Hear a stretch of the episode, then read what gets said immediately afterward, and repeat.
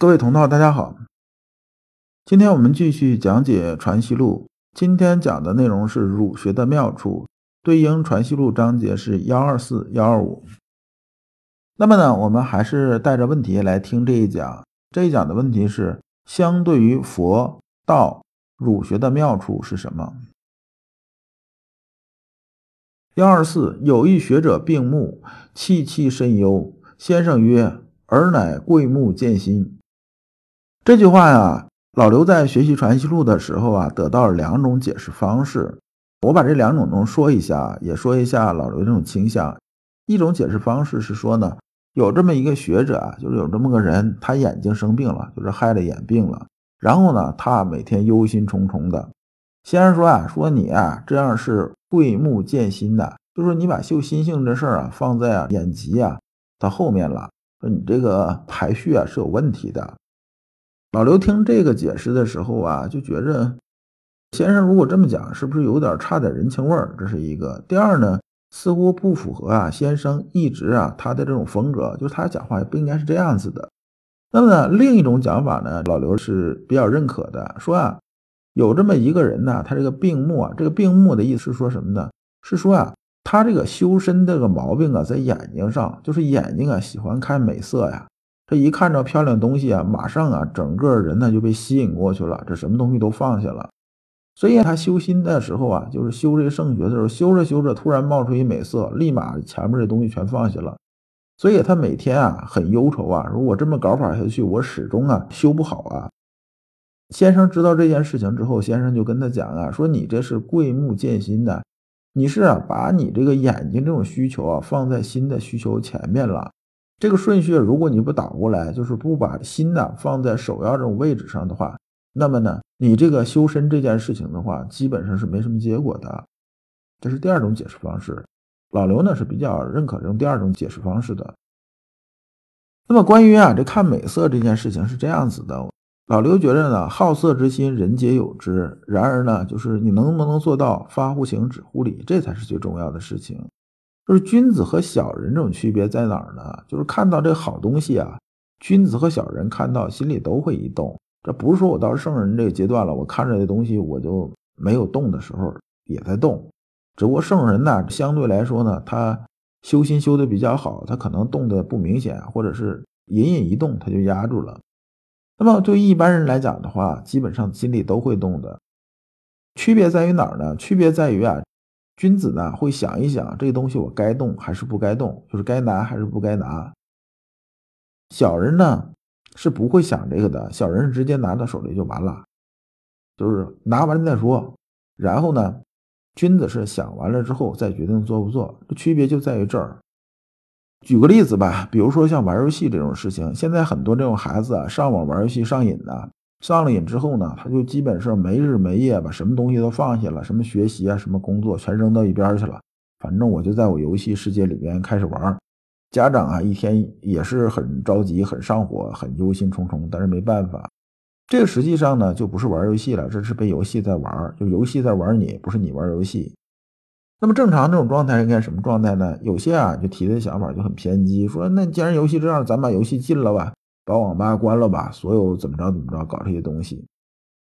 实际上，游戏并没有对错，对错的是什么呢？是人的这种心性的问题。比如说像游戏这种事情吧，老刘也玩，而且玩了十几年了，打的就是这个魔兽世界嘛。老刘也没觉着对我成长啊，还是修心呢有多大影响。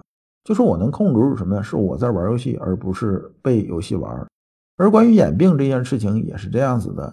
你喜欢看美色呀，你这个就得把心呢放在前边儿，然后呢，你才能控制住。就是说，我喜欢美色，这是没有问题的，这也没有错误。但是呢，你不能被美色啊最后左右什么呢？左右了你自己的这种行为，那么这就是问题。就是说，不是你在看美色，而是美色在控制你，这就是很有问题一件事情了。幺二五，萧会好先士，先生景之曰。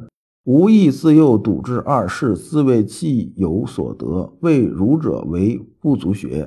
其后居夷三载，见得圣人之学，若是其简易广大，始自叹悔，错用了三十年气力。大敌二世之学，奇妙于圣人之有毫厘之间。汝今所学，乃其土居，则自信自好若此，真持消且服属耳。我用白话说一下啊，说萧慧啊，还是上一文内讲的萧慧。萧慧呢，他是比较喜欢什么呢？喜欢佛道啊这些学问呐，就是佛学和道学这种学问。那么呢？先生啊，就警告他说啊，那意思就是说呢，这个咱们这圣人之学啊，跟他们还是有一点区别的。那么呢，你在上面花太多这种功夫啊，实际上对你以后啊修心呢，并没有太多这种好处。那么先生接着把自己的经历拿出来说一下。先生说啊，我年轻的时候也很喜欢呢道家的东西和佛家的东西，然后呢，在上面花的精力也很多。那时候觉得什么呢？觉得儒家这些东西啊，确实不足学呀，就那点东西也没瞧得上。但等后来呢，我贵州龙场一悟的时候，就是居一三载嘛，那时候才豁然开朗啊，发现呢，圣人真学啊，真的是简易广大呀。我很后悔啊，如果以前三十年这种功夫和气力啊，都放在儒学上的话，就圣人之学上，那么可能啊，我这个水准要更高一点。那么先生说啊。奇妙于圣人之学毫厘之间呢是说啊，道家的东西啊和佛家的东西，其实跟咱们儒学的东西啊中间精妙的地方啊，基本上差不多。先生指的意思是说呢，修心性这方面的东西，因为老刘啊接触一些丹道和禅宗的东西，接触了一点，当然只是有点皮毛，没有那么深入。有一感触呢，就是修心学之后啊，在修心性这一方面来说的话呢，这三家在这起步的阶段基本差不了多少。特别是什么呢？就是修心性初始啊，从我们心猿意马修到什么呢？修到明心见性啊，这个基本都差不多。这明心见性这四个字呢，也是来于佛教，就是来于佛家的东西。但是呢，他们分界点在哪儿呢？分界点就在于啊，明心见性之后的事儿，明心见性的之后的事儿呢。儒家更注重什么呢？注重的是入世的东西。入世嘛，你自然要跟人打交道，要了解这个社会，了解人性，了解这些东西。我们注重的是应用，而先世就是道家和佛家呢，他们讲的出世的东西，反而对于人际关系啊和入世啊社会上这些东西啊，他们实际上并不多。他们讲的是你出世，就是你独自修行什么这些事儿，这个分界点基本就在这儿了。那么呢？先生接着又批这个萧慧啊，说萧慧啊，你现在学这点东西啊，不过是土居而已啊。什么是土居啊？土居的意思啊，和土界是同一个意思，意思就是渣子、糟粕，就是这个就是垃圾，就这么个意思。说你学这点东西啊，这不过是人家道啊和佛的一些垃圾啊。那么你现在学这么的学着这些垃圾之后呢，你还觉得什么呢？觉着好像自己很牛是这个意思。你这样就是什么呢？根本就没有看着红号啊！你不过就是一个猫头鹰啊，逮住一只烂了的老鼠，就是逮住一只死老鼠，然后你就自鸣得意啊！这话实际上说的就是有点严重了。关于啊腐鼠这个事情啊，吃枭窃腐鼠这个典故从哪儿来的？是庄子《秋水篇》，这边我就不想去去展开去说了。然后呢，萧慧呢这时候又开始问的二世之妙。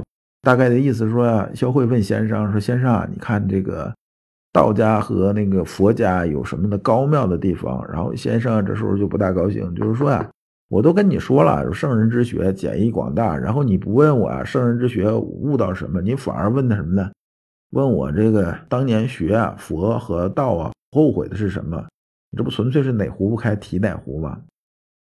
从这句啊，留一引句题外话，就是咱们说话有个技巧啊。就是每个人呢都是这样的，你要问他过五关斩六将的事儿，你不能一个人张嘴就提。哎，你当年那个什么走麦城的时候啥样？你不是找菜吗？对不对？那么萧慧这时候啊很不好意思啊，然后他又问那个圣人之学呀，然后先生说呀，你呀今天这么问我啊，那就是应当差事。我上一句话说的你顺坡下驴，然后啊你就在问我圣人之学是什么。你呀，不是真心来问这件事儿。那既然这样的话呢，咱们以后再说。我今天我也不想跟你聊这事儿了。然后呢，这时候肖慧又更不好意思了，然后就再三问吧，就那意思。你看我是诚心的嘛，我不是说为了给你下台阶儿。先说，我跟你呀已经一句道尽了，你现在还不会，我就不跟你说了。这一句道尽呢，这一句是指哪一句呢？就是说呢。真要求为圣人的心，就是意思说呢，你呀真的有探求圣学的这种心的时候啊，你呀再来问，你现在问是没有任何意义的。那么这一讲啊，我们就讲完了。我们下一讲讲生死之道。老刘所讲的都是老刘啊近二十年啊自己修心的一些心得和体会。老刘一直相信修身之道在于互相印证。同道为鉴，共同进步，是我们修身的必由之路。相信诸位同道也是有了一些收获。如果您想获得更多的心学内容，或者想直接与老刘交流，可以加老刘的微信。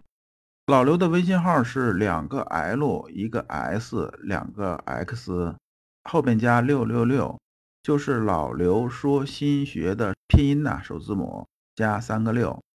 你能在和老刘在线交流的同时，还有机会进入我们的心学修行微信交流圈子。今天的内容啊，到此结束，感谢诸君。